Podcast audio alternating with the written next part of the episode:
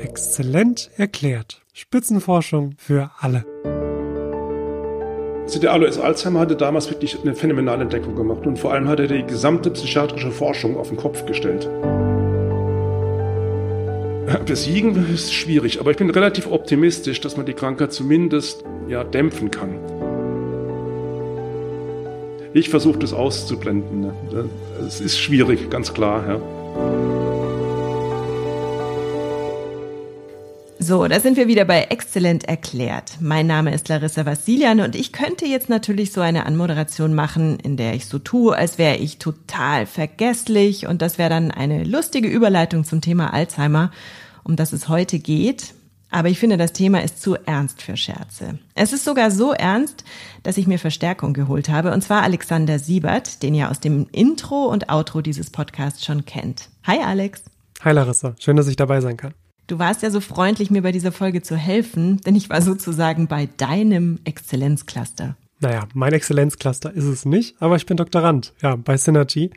Und für alle, die sich jetzt fragen, das steht für Munich Cluster for Systems Neurology. Wo genau ist der Sitz dieses Clusters? Wir sind über ganz München verteilt. Eines der zentralen Forschungsinstitute ist in Großhadern zwischen Notaufnahme und Hightech Campus. Das Tolle ist, dass wir in diesem Gebäude verschiedene neurodegenerative Erkrankungen uns anschauen und unterschiedliche Aspekte beleuchten.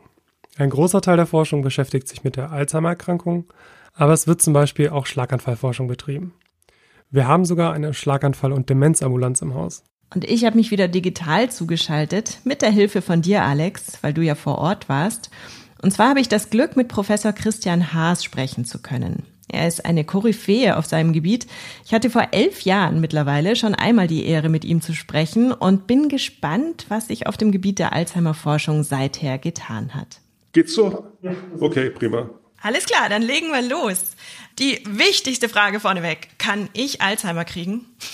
Leider ja, mit relativ hoher Wahrscheinlichkeit sogar. Also ich sage immer zu meinen Studenten im Hörsaal, äh, wenn wir jetzt alle 80 Jahre alt werden würden und alle hier mit 80 Jahren sitzen, dann wird jeder hm, dritte bis vierte mindestens Symptom, zumindest Symptome der Erkrankung zeigen. Ist es denn erblich? In ganz seltenen Fällen ja. Ich meine, letztendlich ist alles Genetik, ja? aber die, die wirklich vererbten Fälle sind extrem selten und treten dann extrem aggressiv auf. Und auch vor allem im, ganz frühen Alter. Das ist also nicht der reguläre Alzheimer, der im hohen Alter auftritt, sondern dann aggressive Formen, die treten schon auf im Alter von, von 40, teilweise noch jünger. Ja? Das ist ganz fürchterliche Erkrankung, aber ultra selten wenn ich äh, so mit älteren Verwandten spreche, die haben alle, glaube ich, Angst vor Demenzerkrankungen allgemein. Und äh, sobald jemand mal seinen Schlüssel verlegt hat, ein Name nicht mehr einfällt, ist sofort die Angst, könnte das jetzt Alzheimer sein oder irgend sowas. Was ist denn der Unterschied zwischen so dieser normalen Schusslichkeit und einer Erkrankung? Also da sagen unsere Ärzte immer, der große Unterschied ist, dass die Demenz progredient fortschreitet, also von, von Besuch zu Besuch beim Arzt immer schlimmer wird und auch der entsprechende Partner oder Partnerin das entsprechend feststellt. Das ist eigentlich das wichtigste Kriterium, dass der Lebensgefährte oder Lebensgefährtin entsprechend kommt und sagt, wird die Krankheit jetzt schlimmer oder wird es nicht schlimmer? Wenn man einmal das vergisst, dann passiert jedem, ja. Ähm, ich parke mein Auto jeden Tag auf demselben Parkplatz, damit ich es abends wieder finde. Das sind die kleinen Tricks, gell? Ja, ja. Genau. Bevor wir mehr zur Forschung an der Alzheimer-Erkrankung erfahren, muss ich eine kleine Zeitreise machen. Alex, kommst du mit? Klar. Also, wo sind wir gelandet mit unserer Zeitmaschine? Wir sind im Jahr 1906 gelandet, sind aber hier in München geblieben. Da steht ein Arzt im Labor, er heißt Alois Alzheimer. Und er hat das Gehirn von Auguste Deter vor sich, einer Frau, die an einer Demenzerkrankung gestorben war. Das Seltsame daran, sie war erst Mitte 50, also viel zu jung für Alzheimer. Ja, ganz genau. Die, die war viel zu jung eigentlich für die Demenzentwicklung. Und wir machen da übrigens jetzt was ganz Interessantes. Wir haben die Gehirnschnitte noch hier in unserer Brainbank von der Auguste Deter, die Alois Alzheimer damals angelegt hat. Und wir extrahieren die DNA daraus und wollen rauskriegen, ob da ein familiärer Fall vorlag oder nicht. Ich vermute fast, dass die Auguste Data damals schon unter familiären Alzheimer gelitten hat und ausgerechnet an wahrscheinlich eine Mutation hatte in, in den Genen, an die wir lange, lange gearbeitet haben. Diese Auguste Deta hatte bei einer früheren Befragung immer wieder den Satz gesagt, ich habe mich selbst verloren. Das trifft extrem gut auf diese Krankheit zu, aus heutiger Sicht. Und Alzheimer, nachdem die Krankheit dann benannt wurde, hatte den richtigen Riecher. Der Alois Alzheimer, der hat damals schon, und das fand ich schon erstaunlich, wenn man überlegt, dass die Wissenschaft ja da noch auf einem ganz anderen Stand war, auch was die Untersuchungsmethoden anging, der hat damals schon von einer eigenartigen Erkrankung der Hirnrinde gesprochen und von Klumpen, die entstehen. Also das, da war er ja damals schon sehr, sehr weit eigentlich am Anfang, oder? Aber wie weit ist man heute? Was weiß man heute davon? Wie wird sie ausgelöst, die Krankheit? Also der Alois Alzheimer hatte damals wirklich eine phänomenale Entdeckung gemacht und vor allem hat er die gesamte psychiatrische Forschung auf den Kopf gestellt. Ja, der hat gesagt, es muss letztendlich ein morphologisches Korrelat geben zur Krankheit, und zwar im Gehirn. Das muss was Sichtbares sein. Und deswegen kam der auf die Idee, im Gegensatz zu allen anderen Psychiatern damals, die von der Seele gesprochen haben, hat er von dem morphologischen Korrelat gesprochen und kam dann auf die Idee, jetzt gucke ich im Gehirn mal nach, was da los ist. Und fand eben die Ablagerungen und auch außenrum um die Ablagerungen absterbende Nervenzellen, die auch wieder in der Nervenzelle eine Ablagerung hatten. Und ist genau das, woran wir eigentlich heute alle arbeiten. Wir wollen rauskriegen, warum diese Ablagerungen entstehen, wie die entstehen und können wir diese Ablagerungen auch, wenn sie mal da sind, wieder entfernen oder von vornherein sogar verhindern, dass die überhaupt auftauchen. Könnten Sie die Krankheit Alzheimer einem Kind erklären? Ja, ich glaube ich schon. Das müsste gehen. Also dem Kind würde ich erstmal sagen, ähm, dass es ja sicherlich Oma und Opa hat und äh, vielleicht bei einem von beiden schon gesehen hat, dass er irgendwann mal sogar den Namen des Enkels vergisst oder den Geburtstag vergessen hat. Das ist sowas, sind Sachen, die ganz gerne passieren oder den Namen von Freunden und Freundinnen der Enkel. Und dann würde ich erklären, ja, unser Gehirn, das funktioniert wie so ein Computer, wie ein Handy, haben ja auch viele kleine Kinder. Und ähm, wenn man gewisse Schaltstellen kaputt macht, dann kann sich das Handy auch nicht mehr daran erinnern, wem es jetzt eine Nachricht schicken sollte oder wie das Computerspiel funktioniert. Und genau das geschieht letztendlich im Gehirn. Das ist ein Gift im Gehirn und dieses Gift zerstört ähm, diese Schaltfunktionen und Denkfunktionen des Gehirns. Und wir versuchen ähm, entsprechend dieses Gift auszuschalten, herauszunehmen aus dem Gehirn und so das Gehirn von Oma und Opa aktiv zu halten.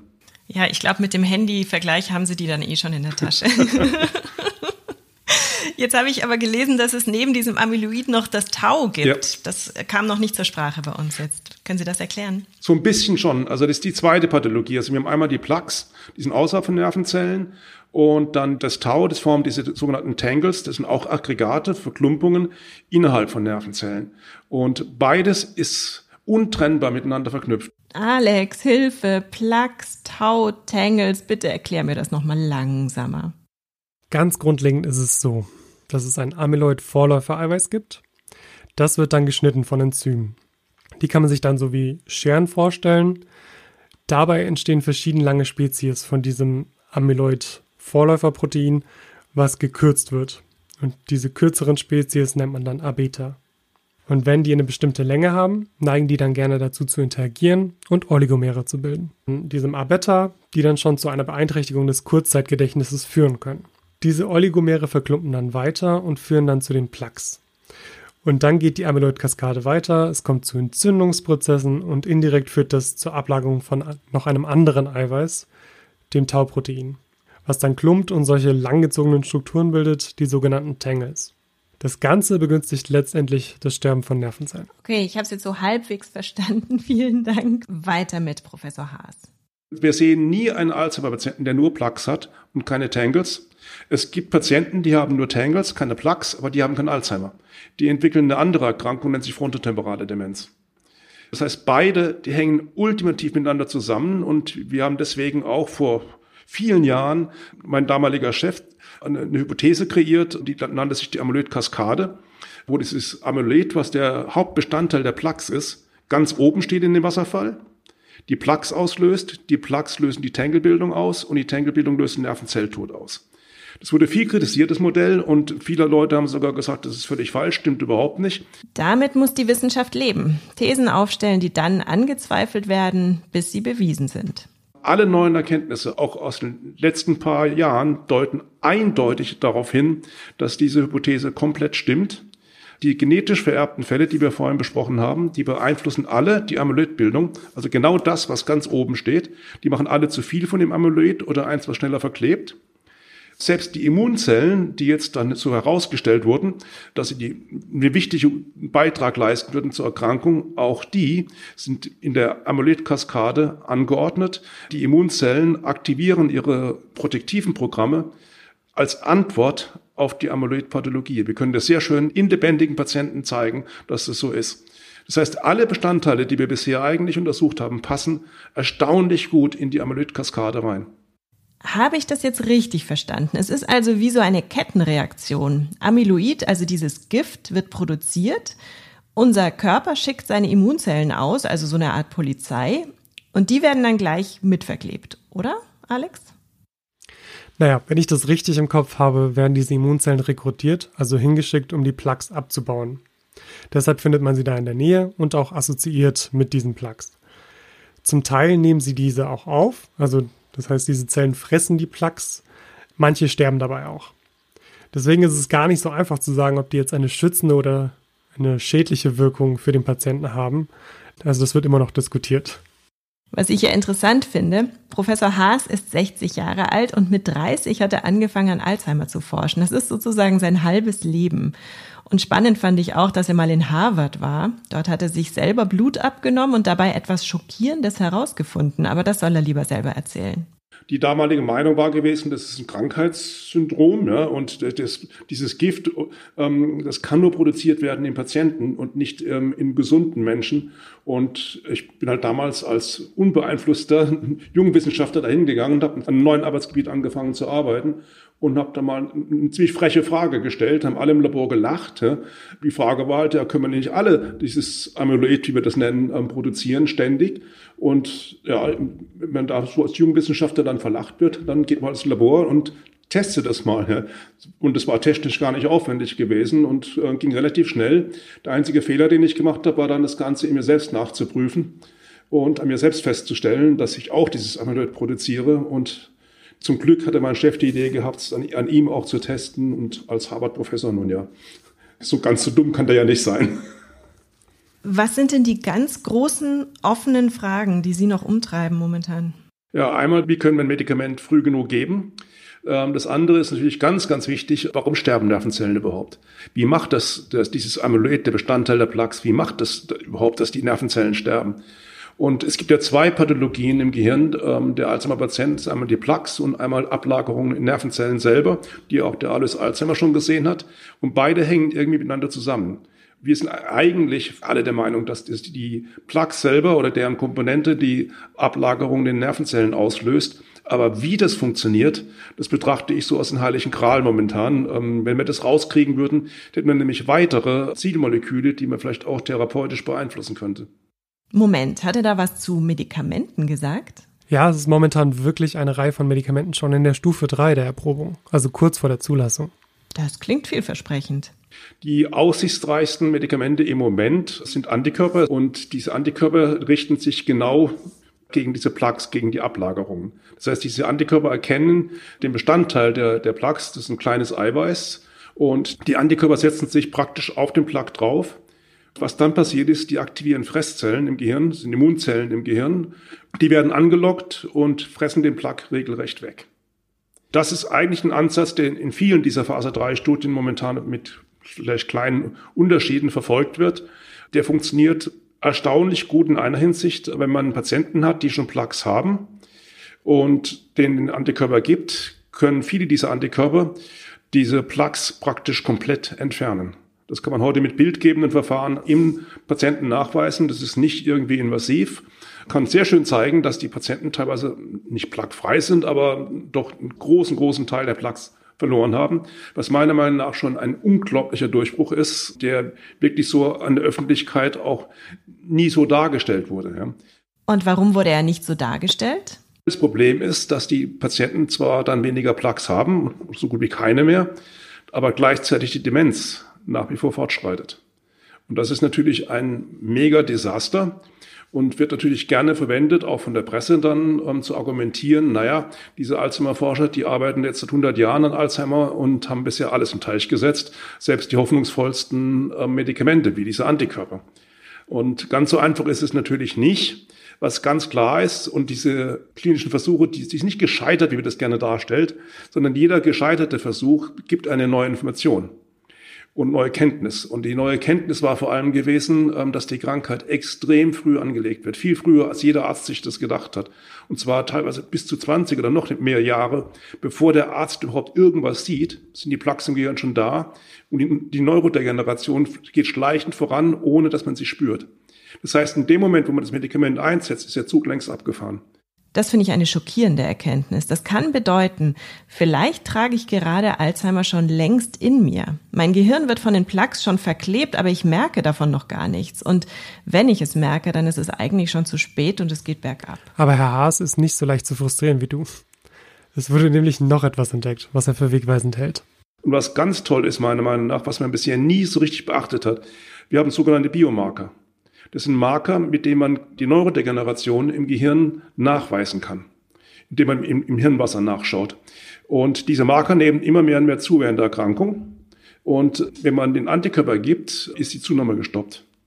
Und auch das scheint übergreifend für die verschiedenen Antikörper ähnlich zu sein. Und daraus schöpfe ich schon eine gewisse Hoffnung, dass der Antikörper schon das macht, was er machen sollte. Bloß wird das Medikament zu spät gegeben. Und ich glaube, das ist eine super harte Nuss, die, die zu knacken extrem schwierig sein wird. Wie sieht es dann mit Impfung aus? Also pro forma sozusagen? Klar, das ist, ist genau das Richtige, logisch. Ne? Wenn wir einen Antikörper hätten, der wirklich absolut sicher ist, dann könnte man eigentlich die Bevölkerung, so wie gegen Corona, einfach durch Impfen und Alzheimer ist weg. Tja, ähm, ob das geht, weiß ich nicht. Das Problem ist natürlich auch, wir reden hier über einen Antikörper, der im Gehirn aktiv ist über Jahrzehnte hinweg im kompliziertesten Organ, was wir überhaupt haben. Was da an Nebenwirkungen auftritt, darüber möchte ich lieber nicht nachdenken.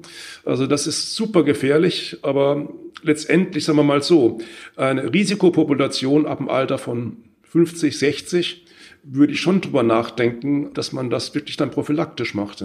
Es gibt eine interessante Entdeckung. Nonnen waren gestorben, die geistig völlig fit waren und nach ihrem Tod hat man ihr Gehirn voll mit Plaques gefunden. Eigentlich hätten sie also dement sein müssen waren es aber nicht. Und wie konnte man das erklären? Ja, das ist zum einen, das Gehirn ist sehr plastisch. Das Gehirn merkt sehr schnell, wenn irgendwas schief läuft und ähm, ergänzt dann die Informationsverarbeitung in Regionen, die noch nicht zerstört sind. Das geht vor allem dann, wenn man geistig aktiv bleibt, dann scheint das Gehirn sich selbst irgendwie nicht zu regenerieren. Das ist völlig falsch, aber scheint Wege zu finden, Probleme äh, zu umgehen. Und der andere Punkt ist natürlich der, ich hätte vorher gesagt, dass diese Nonnen, wenn die noch länger gelebt hätten, dass die Alzheimer bekommen hätten. Die waren auf dem Weg dazu, definitiv. Also, zu früh gefreut. Jetzt frage ich mich natürlich, wenn ich vielleicht schon Alzheimer in mir trage, kann ich dann was dagegen machen? Also Sudokus machen, Kreuzworträtsel, Ginkgo essen vielleicht? Davon halte ich nicht so arg viel.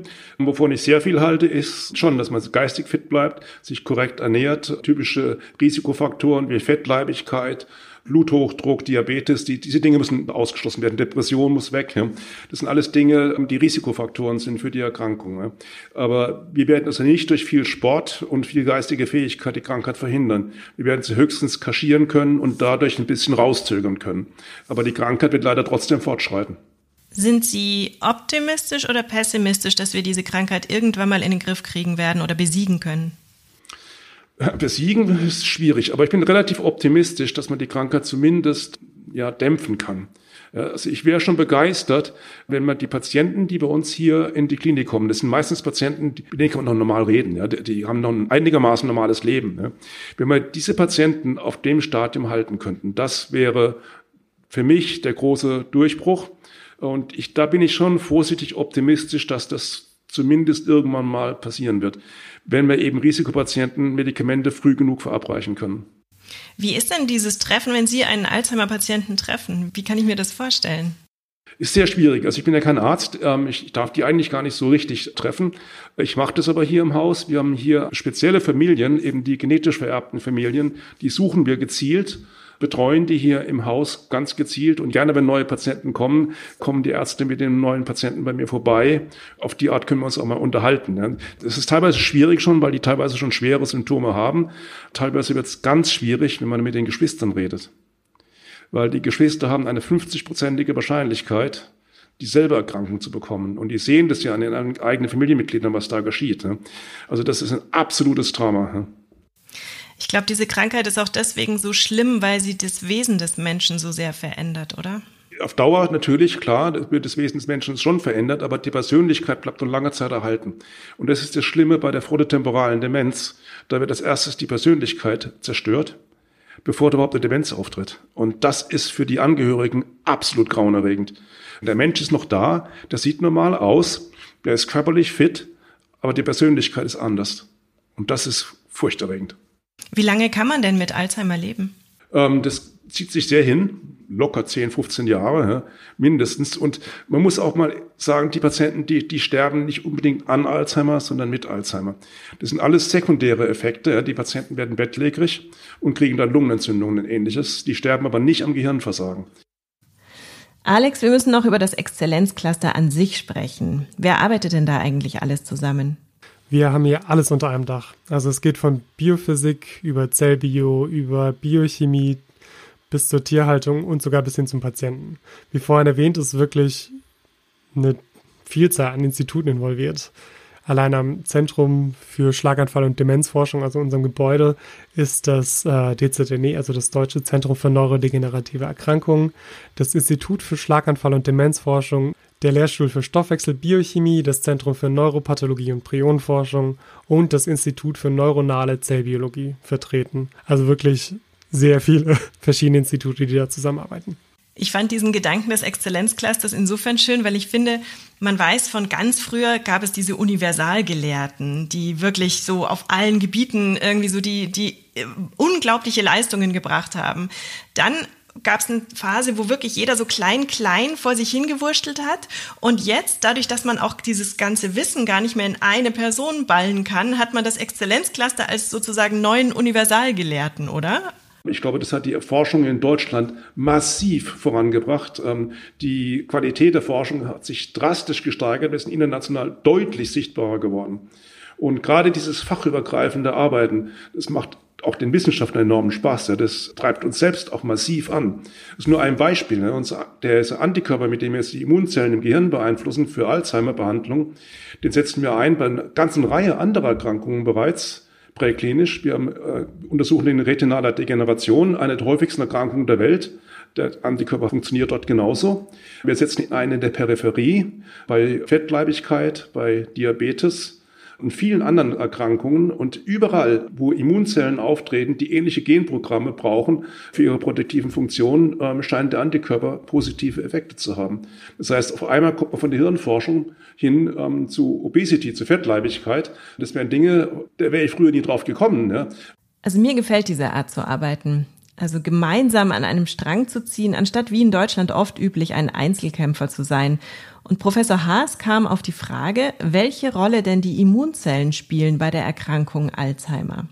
Damals war es völlig unbekannt gewesen, dass Immunzellen im Gehirn einen massiven Beitrag haben zur ähm, Alzheimer-Erkrankung. Genau den haben wir im Cluster erforscht. Mein eigenes Clusterprojekt ging genau in die Richtung und ähm, ja, hat exakt die, die richtige Frage getroffen. Nur, wir haben damals wieder, wie schon vor 30 Jahren, plötzlich alles auf den Kopf gestellt. Man dachte nämlich ursprünglich, die Immunzellen seien einzeln schädlich im Gehirn und würden die Krankheit vorantreiben. Wir haben protektive Funktionen gefunden der Immunzellen und sind jetzt sogar so weit, dass wir diese protektiven Funktionen sogar beeinflussen können, medikamentös mit dem Antikörper wiederum sind mit der präklinischen Forschung im Cluster auf dem Bereich bereits fertig. Wir denken momentan schon schwer darüber nach, Richtung Patient zu gehen in, in eine klinische Studie. Und das wäre auch so mein Traumziel bis zum Abschluss der zweiten Förderphase, bis dahin wirklich Medikament bis zum Patienten gebracht zu haben. Lustig finde ich auch die Idee der Tandems. Alex, kannst du das genauer erklären? Ja, gerne. In den Tandem-Projekten arbeiten Wissenschaftler, aber auch Kliniker mit unterschiedlichen Forschungsschwerpunkten oder Spezialisierung an genau einem gemeinsamen Forschungsprojekt zusammen. Und das hat auch bei Professor Haas geklappt. Der wurde produktiver dadurch. Ja. Ich habe mein Forschungsgebiet mit Beginn des Clusters fast komplett auf den Kopf gestellt und umgestellt. Und ich glaube nicht, dass ich das so schnell gemacht hätte, weil mir war vollkommen klar, das Risiko, was ich eingehe als Cluster-Sprecher, sowas vorzuschlagen, das muss ich dann selbst auch leben können als Vorbild. Das klappt besser, ja. Es sollte besser klappen. Wenn nicht, habe ich ein Problem. Ja. Und das war natürlich dann zum Glück das Richtige gewesen, was mich dann noch entsprechend ähm, angespornt hat. Und ich habe auch die gesamte Arbeitsgruppe umgebaut, auch einen Forschungsschwerpunkt komplett gestoppt. Wir arbeiten nicht mehr an Parkinson, das habe ich komplett gestoppt, damit ich mehr Kräfte frei habe, um an den neuen ähm, Arbeitsgebiet arbeiten zu können stelle ich mir wahnsinnig schwer vor, weil dieser Satz, ähm, das haben wir doch schon immer so gemacht, den gibt's garantiert auch bei einigen Ihrer Kollegen. Und da dann so umzudenken, ist wahrscheinlich nicht so einfach und alle zu überzeugen davon, von dieser neuen Art, oder? Das ist aber ein ganz gefährliches Spiel, das haben wir immer so gemacht. Ja. Stelle ich mir schrecklich vor, auch als Wissenschaftler. Ja. Ähm, das erinnert mich dann so ein bisschen an den Bankfachmann oder Beamten, der irgendwo in einem Büro sitzt und immer das Gleiche macht, sein Leben lang. Stelle ich mir schrecklich langweilig vor. Also für mich war das damals was super Tolles gewesen, mehr oder weniger über Nacht was vollkommen Neues anzufangen. Ich meine, es war damals zum Glück noch genügend Zeit gewesen. Mir klar, also ich habe dann noch 20 Jahre Zeit, da kann ich das locker machen oder 15 Jahre. Ja. Jetzt wird es natürlich ein bisschen kritischer. Wenn ich jetzt was komplett Neues machen wollte, muss ich mir das schon genau überlegen. Also ich fange jetzt schon an, meine Projekte zeitmäßig so zu planen, dass ich es auch einigermaßen noch hinkriege. Wenn man sich wie Sie so lange und so ausführlich mit einer Krankheit beschäftigt, haben Sie manchmal selber Angst davor, die zu bekommen? Klar, das ist ein Problem. Man beobachtet sich selber, logisch, und auch seine Umwelt, ganz klar. Ne? Ich habe selbst in der Familie einen Fall erlebt, den ich als Nicht-Arzt sehr schnell diagnostizieren konnte, leider Gottes. Ist sicherlich ein Problem, aber ich glaube, das kann man auch ganz gut ausblenden. Aber ich glaube, ich erinnere mich daran, dass Sie auch sowieso sehr viel selber dafür tun, fit zu bleiben. Sie sehen auch jünger aus, als Sie eigentlich sind. Insofern sieht doch alles ganz gut aus, oder? ja, und ich habe ein sehr intensives Hobby. Ich mache Ornithologie profimäßig seit 40 Jahren. Ne? Da muss man geistig einigermaßen fit sein, wenn man 400 Vogelarten unterscheiden will. Männchen, Weibchen, verschiedene Alterskleider, Rufe, Gesänge. Ja, und dann noch entsprechend reist in entsprechend ähm, andere Länder, tropische Länder auch, ja, und die, die neuen Vogelarten lernen muss, teilweise über 1000 lernen muss, bevor man dahin fährt, sonst lohnt sich hinfahren nicht, ja, wenn man den nicht erkennt. Ähm, das hält einen schon geistig fit und, und natürlich auch körperlich. Ja. Ich bin jedes Wochenende draußen, schleppe eine riesen Ausrüstung mit mir rum, mit Kamera, Fernrohr, Fernglas, allen drum und dran. Tja, Alex, hast du das gewusst? Ornithologie, also Vogelkunde. Kannst du einen Spatz von einer Meise unterscheiden, ganz ehrlich? Das würde ich wahrscheinlich schon noch hinbekommen, aber ich bin definitiv kein Vogelexperte. Ich auch nicht. Es ist ja schon irgendwie so, dass unsere Großeltern sich noch viel besser mit der Natur auskannten als wir. Also meine Oma zumindest konnte Vogelstimmen erkennen. Ich kann es überhaupt nicht. So Allgemeinbildungsdinge, die fehlen heute in der Schule völlig. In der Schule werden unsere Kinder ausgebildet, aber nicht gebildet. Und das ist ein gewaltiger Fehler in meinen Augen. Wir, wir haben Mathematikasse vielleicht nachher, die aber von allen anderen Prozessen keine Ahnung mehr haben. Und wenn sie mal in, in die Bibliothek gehen wollen, der Eltern und vielleicht ein Buch von Thomas Mann lesen wollen, geht das nicht, weil keiner mehr weiß, wer Thomas Mann ist. Geschweige dem, dass irgendwo noch das Buch rumsteht bräuchten wir wieder die kleinen Universalgelehrten zumindest, die eine Neugier in alle Bereiche haben, oder? Die haben sie ja, die man ihnen nicht austreibt. Genau, das sind wir wieder beim Thema, ja, ähm, was aus unser Cluster abbildet. Ne? Dieses fokussierte Denken auf nur einen Punkt, das ist wichtig in der Wissenschaft. Ja? Aber man muss offen bleiben anderen Dingen gegenüber und möglichst viel gleichzeitig auch betreiben. Ne? Also ich wäre nicht zufrieden damit, nur meine Forschung zu machen und sonst gar nichts außenrum. Das wäre mir langweilig. Ne? Man muss das Gehirn auch mal in andere Richtungen schubsen und kommt dadurch vielleicht auch wieder auf gute Ideen, auch in Ihrem Bereich, oder? Richtig, ganz, ganz genau. Ja, das halte ich für enorm wichtig. Ja. Okay, wunderbar. Herr Haas, haben wir was Wichtiges vergessen? Nö, ich glaube, das war gut so. Ja, prima. So, das war es also mit Professor Haas und auch mit dir, Alex. Danke, dass du mich mitgenommen hast ans Synergy Exzellenzcluster in München. Gerne. In der nächsten Folge treffe ich wieder spannende Wissenschaftler und Wissenschaftlerinnen, dann aus einem ganz anderen Forschungsgebiet und von einem anderen Exzellenzcluster. Bis dahin, bleibt neugierig, eure Larissa Vassilian. 57 Exzellenzcluster, ein Podcast. Regelmäßig berichtet Exzellent erklärt aus einem der Forschungsverbünde, die im Rahmen der Exzellenzstrategie des Bundes und der Länder gefördert werden. Die Reise geht quer durch die Republik und genauso vielfältig wie die Standorte sind die Themen. Von A wie Afrika-Studien bis Z wie Zukunft der Medizin. Seid bei der nächsten Folge wieder dabei und taucht ein in die spannende Welt der Spitzenforschung. Wenn euch der Podcast gefallen hat, abonniert Exzellent erklärt bei dem Podcast-Anbieter eurer Wahl. Ihr habt noch Fragen? Hinterlasst uns einen Kommentar oder schreibt uns an info at exzellent-erklärt.de.